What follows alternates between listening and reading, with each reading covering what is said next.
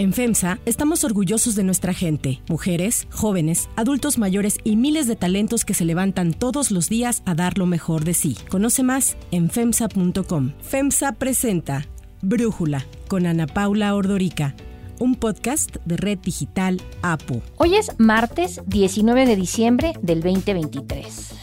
There's nothing that I can find that I would have done differently based on what I believed and understood then. Well, I believe uh, I conducted myself legally and ethically, and I believe the full record will demonstrate that. I still feel absolutely terrible. Así fue como Kate y David Sackler, integrantes de la billonaria familia propietaria de Purdue Pharma, una empresa fabricante de OxyContin, ofrecieron disculpas tras la epidemia de opiáceos generada en Estados Unidos por su medicamento. Sin embargo, siempre han evitado admitir su responsabilidad por las más de 650 mil muertes generadas por sobredosis con este fármaco. En la década de los 90, la farmacéutica Purdue Pharma, especializada en analgésicos, decidió lanzar al mercado OxyContin, hecho a base de oxicodona, un opioide que se comenta es entre 1.5 y 2 veces más potente que la morfina. Y pese a ello, en 1995 fue aprobada por la FDA con la creencia de que su fórmula de liberación prolongada prevendría el abuso de los pacientes. El análisis. Como parte de esta serie especial sobre el fentanilo, el día de hoy me da muchísimo gusto poder platicar con la doctora Aida del Carmen San Vicente. Ella es doctora en Derecho por la UNAM, maestra fundadora de la especialización en Derecho Sanitario de la Facultad de Derecho de la UNAM, sobre Purdue Pharma y sobre Oxycontin. Doctora, arrancaría preguntando cómo pudo la FDA aprobar este opioide para uso de dolor casi cotidiano. Lo que sucedió con la FDA era una práctica que ya tenían muy instaurada los Sackler. Los Sackler hay que recordar que tenían su negocio, ellos eran psiquiatras, pero el negocio en el que empezaron fue una publicitaria llamada McAdams y le hacía la promoción al Valium y al Librium. Esta publicidad engañosa que también desencadenó decenas de personas afectadas porque hubo adicción. Pero bueno, esto sucedió porque ellos llevaron a cabo campañas muy agresivas de comercialización. Esto los colocó en un lugar muy alto dentro del, del negocio. Esto fortaleció mucho a los Butler y les permitió generar una serie de relaciones eh, políticas que los ayudarían a, hacer este tipo de prácticas. ¿Qué sucedió con FDA? Lo cierto es que cuando vienen todo lo que tenía que revisar respecto al oxicodín, la FDA puso algunos trabas que eran lo que tenían que hacer, particularmente porque a uno de, los inspectores había situaciones que no le estaban cuadrando. Sin embargo, este inspector, que ahora se ha censurado mucho su nombre, pero bueno, este inspector está así relatado que efectivamente a partir de que le dieron una suma cuantiosa, eso fue lo que sucedió, aprobó sin ningún tipo de observación el expediente del oxicotin y después él se convirtió en socio. Lo que hacían ellos era dar estas prebendas, pero aparte de ello es que les permitían a funcionarios de la FDA después trabajar con buenos puestos a nivel corporativo la empresa Purdue Pharma. The FDA has a tough job. It needs to ensure that drugs are safe. The decision it makes are life altering, in most cases for the best. But not always.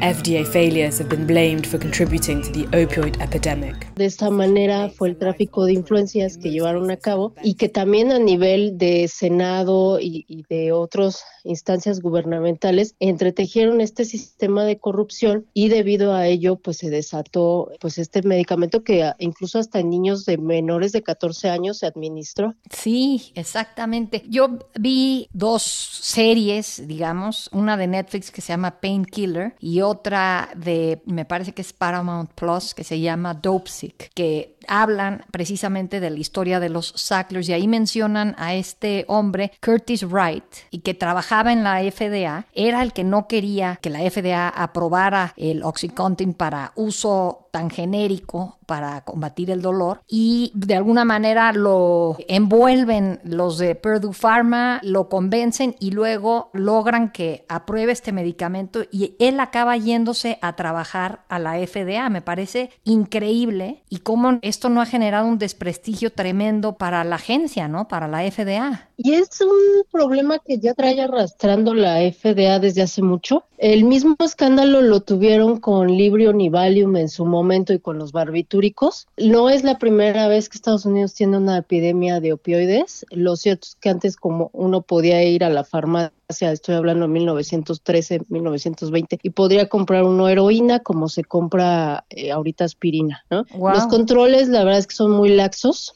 eh, y eso tuvieron una epidemia, no, no fue la primera vez. Después vino la segunda epidemia que tuvieron, que fue con los tranquilizantes, con el Librium y el Valium, y todas las muertes que luego vimos por barbitúricos con estrellas famosas. Y viene de, de esta mala regulación de que efectivamente los ensayos clínicos, los datos, la metodología está alterada, no tienen el rigor y no hay una ética, en, comités de ética en investigación que ayuden a establecer los parámetros que se deben de seguir en cuanto a los ensayos y los resultados.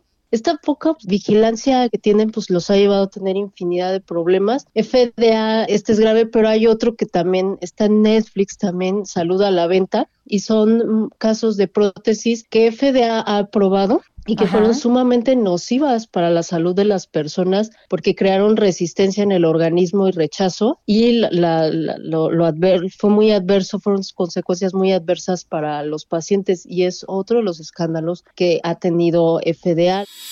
Tráiler del documental Salud a la venta de Netflix. There's this hunger to have the newest technology. New equates to unproven. I thought it was simple and it all made sense. It costs $25 to bring to market and they sell for 2000 bucks a pop. It's a very profitable part of the healthcare system. Companies' new products may not be safer than other products in the market, but they will promote them to drive up their profits. Lo cierto es que aquí lo vemos de alguna manera magnificado, pero esto es demasiado típico en estados neoliberales en los que hay una desregularización del Estado y a eso se debe, y eso es una política a nivel internacional. El neoliberalismo que lo que instaura es una desregulación del Estado, es decir, que el Estado regule lo menos que se pueda, la menor intromisión, porque es comercio. Entonces, por eso es que se vuelva transaccional la justicia o la impartición de derecho y estos esquemas de revisión se vuelven muy del gobierno corporativo y no de algo de transparencia pública. Por eso, FDA es un resultado de ese tipo de políticas. Sí, no sé si coincido tanto en la parte de denominarlo neoliberal, pero sí en que se ve que tiene un problema la FDA en donde me da la impresión de que son pocos empleados de esta agencia, no tan bien pagados, y de alguna forma caen en esta especie de carrusel de estar primero como reguladores y después poder dar el brinco a trabajar con las empresas a las cuales deben de regular me parece que va un poco más ahí dejando al lado la ideología, pero quizás lo que llama la atención es que se sienta que la FDA tiene tanto prestigio cuando pues ahorita tú doctora nos comentas casos más allá del Oxycontin que han generado abusos. Ahora, la diferencia aquí es la fuerza con la que logra enganchar a los consumidores o volver adictos a los consumidores este medicamento, pues sigue siendo un enorme problema y el problema ya llegó a México, porque ahora en el discurso político se acusa a México de ser el culpable de abastecer esta demanda que existe en Estados Unidos, ¿no, doctora? Sí, porque desafortunadamente hay que surtir y se ha dado la, la, demanda que viene desde la guerra también del narcotráfico que estableció Reagan en los ochentas y de ahí viene setentas, ochentas, de ahí viene esta tradición en la que México se constituyó como un proveedor. Entonces tenemos esa historia y tenemos esta situación en la que la campaña, y qué bueno que lo resaltas, la campaña que hizo para colocar el medicamento fue muy interesante y era sumamente agresiva. Habla el médico Alan Spanos en publicidad de Oxycontin para Purdue Pharma. There's no question that our best, strongest pain medicines are the opioids, but these are the same drugs that have a reputation for causing addiction and other terrible things. Now, in fact, the rate of addiction amongst pain patients who are treated by doctors is much less than 1%. They don't wear out, they go on working, they do not have serious medical side effects. And so these drugs, which I repeat are our best, strongest pain medications, should be used much more than they are for patients in pain. Lo cierto es que las chicas que luego vemos en los consultorios que van a llevarles las muestras a los médicos, ellas lo cierto es que ganaban muchísimo dinero y la meta que ellas tenían por mes era que los médicos incrementaran las dosis, es decir, que dieran las dosis más altas de las pastillas. También con los médicos, eh, lo que pasa es que muchos de ellos acababan también trabajando con la farmacéutica y todo quedaba en el mismo círculo porque la investigación se hacía financiada por Purdue Pharma, obviamente iba a dar los resultados que Purdue Pharma decía y después ponía a médicos que habían tenido muy buenas ventas con ellos, los ponía a dar capacitación a otros médicos, a replicar el conocimiento respecto al oxígeno con datos falsos, los ponía a replicar en estos congresos de actualización que tienen los profesionistas, también iban a, universidades. Entonces esto encaramó muchísimo al medicamento. La campaña tan agresiva es, hay que observarla también, muy propia de, Estados Unidos y de cómo se rigen allá, porque sí, su, su derecho es muy diferente, es un common law y es diferente, ¿no? Entonces, eh, ahí se obedecen mucho estas campañas tan agresivas que desafortunadamente dieron al traste porque pues sí crearon desinformación. Está bien establecido que el, el etiquetado del oxicotín tenía datos falsos, que el FDA tenía el conocimiento y no quiso hacerlo eh, público o que se hizo de la vista gorda. OxyContin's misleading label, which downplayed the risk of abuse, was approved by the FDA. Purdue Pharma used this seal of approval to aggressively market the drug as safe and effective for chronic pain. Doctora Aida, entiendo que, por ejemplo, OxyContin logra vender en su primer año de estar en el mercado en 1996 48 millones de dólares. Y de ahí cuatro años después, tan solo cuatro años después, ya vendía mil millones de dólares. Este crecimiento tan impresionante de un medicamento, ¿te parece que es normal? ¿Hay otros ejemplos que no necesariamente impliquen pues este esquema de ventas y de este entramado que nos estás platicando o es un caso único de crecimiento el de OxyContin? Fue un caso único, escaló muchísimo porque también la adicción que creaba es muy potente y las personas empezaron a consumir más pastillas. Habla Francisco Delgado, médico internista para Univisión Noticias. Este tipo de medicamento que viene a ser también una droga, esa persona pues es más fácil contagiarse con esto y empezar a usarlo y después no poder dejarlo. Puede producir náuseas, vómitos, decaimiento. Eh, además de esto, eh, la persona a medida que lo usa lo necesita más y más. El oxicotin es, es el nombre, es el nombre em, comercial de la, de la oxicodona. Es derivado de la morfina, que esta a su vez es derivada del opio descubrieron que si calentaban la, la pastilla con una cuchara se le quitaba el recubrimiento y entonces la molían y bueno, de esa manera se drogaban. Eh, esto hizo mayor demanda porque eh, el, el, efecto eh, de narcótico pues se potencializaba y eso crea muchísima más dependencia, es más adictivo, eso también generó que muchas personas empezaran a consumir. Y otra cosa es que sí surgió un mercado negro a la par del que se sabe que sí había cierta evidencia que lo conocía perdió Pharma y que aún así no le importó. ¿Cuál era el modus operandi? Recolectaban a personas sin hogar, los traficantes, las recolectaban, iban a clínicas donde ya estaban puestos de acuerdo, eran clínicas donde solamente se expedían estas recetas, prácticamente vendían las recetas. Muchos médicos llegaron a perder su cédula, allá les dicen su patente, y lo que se dedicaban todo el día era a vender recetas de se las surtían a estas personas sin hogar y los narcotraficantes los llevaban a que les surtieran a las farmacéuticas las recetas, ya después pues se las quitaban y luego ellos las comerciaban en un mercado negro. Otra situación que desbordó fue que las propias farmacéuticas tenían que tener un régimen de mucha seguridad porque las asaltaban y lo único que se llevaban era el oxicotín, era lo que por lo que las asaltaban generalmente. Entonces, sí es muy desmedido el consumo, sí las ventas cómo se inflaron y se hincharon, sí se debe en parte a que era un medicamento que enganchaba muchísimo, que la adicción era muy, muy feroz para las personas desafortunadamente que cayeron en esta situación y eso pues llevaba a prácticamente que caer en la bancarrota con tal de adquirir las pastillas. ¿Y qué pasó? con Purdue Pharma, ¿Qué es de la farmacéutica hoy, ¿Qué es de la familia Sackler el día de hoy, doctora. Bueno, Purdue Pharma la batearon cuando los Atlas comenzaron a ver que se les venían las demandas, fueron 1.500 demandas, no solamente de particulares, sino también los propios fiscales de los estados prepararon los expedientes Cuando vieron este problema, empezaron a vaciar y crearon cuentas en paraísos fiscales para vaciar Pharma.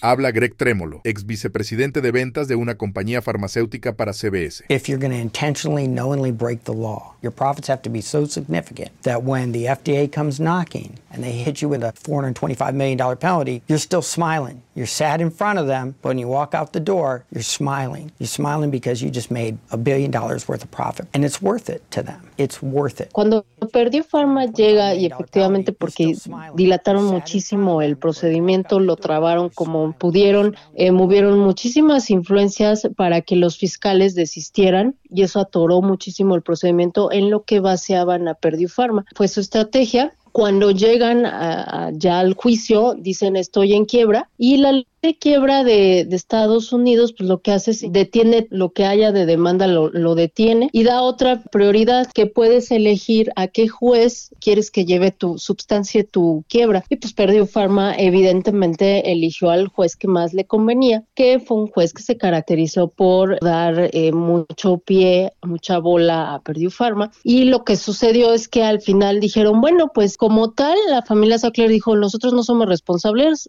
es responsable Pharma, pero Perdue Pharma está en, en, bancarrota, así que pues lo que haya de dinero pues lo vamos a destinar a un fondo para rehabilitación. Hay, un, hay medicamentos sintéticos para la rehabilitación de las personas con adicción. Y dijeron vamos a dedicar ese dinero que resta en la farmacéutica que es irrisorio, la verdad, en comparación a las ganancias que tuvieron es irrisoria la suma que tienen y se dedicó a un fideicomiso público. Esto es lo que pasó con Perdue Pharma. Y los Sattler, bueno, los Sattler la verdad es que ellos nunca han querido dar una declaración pública asumiendo la responsabilidad, jamás lo han querido hacer y eso implica que pues no han dado la cara nunca como tal, mandaron a sus abogados, solo una vez se logró que uno de los miembros eh, diera una declaración, Motimer, fuera no, no, han, tenido declaraciones, lo que sí es que han tenido el desprecio público, los Sattler se caracterizaron mucho por ser filántropos, y muchos hospitales, alas de museos, de universidades tenían sus nombres porque ellos financiaban las construcciones, las remodelaciones y también comerciaban con mucho arte y donaban también muchísimo arte. The Metropolitan Museum of Art announced today it is dropping the Sackler family name from its galleries. The Met says this decision affects seven exhibition spaces. The museum and the families of Dr. Mortimer Sackler and Dr. Raymond Sackler say they have mutually agreed to the move. The Sacklers, major benefactors of the museum, made their fortune as owners of Purdue Pharma. The drug company is accused of fueling the opioid crisis. Pero ahora lo que ha sucedido y como muestra de escarnio público es que ya no les han aceptado donaciones, ¿no? Están rechazando las donaciones eh, generosas que dan. Y la otra es que han quitado sus nombres de las salas de hospitales, de las aulas en las universidades, como pues una forma de rechazo. En esto han parado, aunque bueno, pues las penas con pan son menos y ellos siguen con sus millones, pero por lo menos ese escarnio social sí lo han tenido. Doctora Aida, del Carmen San Vicente. Muchísimas gracias por darnos este recuento de lo que ha sido el Purdue Pharma, la familia Sackler y el papel que han jugado en esta adicción tremenda al fentanilo en Estados Unidos. Muchas gracias a ti, eh, Ana Paula, por dar este puntual seguimiento a un tema que es de trascendencia social. Me congratula que tengas estos espacios. Gracias tenerme en cuenta y vamos a darle difusión porque es un tema muy importante, es de salud pública. Totalmente. Gracias, doctora. Gracias. Antes de continuar, quiero pedirles que en la plataforma que nos escuchen, ya sea Spotify, Apple Podcast, la que sea su favorita, que por favor nos califiquen, de preferencia con cinco estrellas, y que también compartan el podcast y comenten lo que les gusta, lo que no, lo que sienten que le podemos mejorar. Ahí en Spotify hay la posibilidad de comentar. Todo esto es para que podamos seguir creciendo y ofreciendo el podcast para ustedes sin costo. Para cerrar el episodio de hoy, los dejo con música de Michael Jackson. El 19 de diciembre del 2015, 30 años después de su lanzamiento, Thriller de Michael Jackson se convirtió en el primer álbum en vender más de 30 millones de copias en Estados Unidos. Thriller, producido por Quincy Jones, fue también el primer álbum del artista en alcanzar el número uno en la lista Billboard 200, en donde permaneció 37 semanas consecutivas. Michael Jackson es considerado el artista musical más exitoso de todos los tiempos por el libro de los récords Guinness.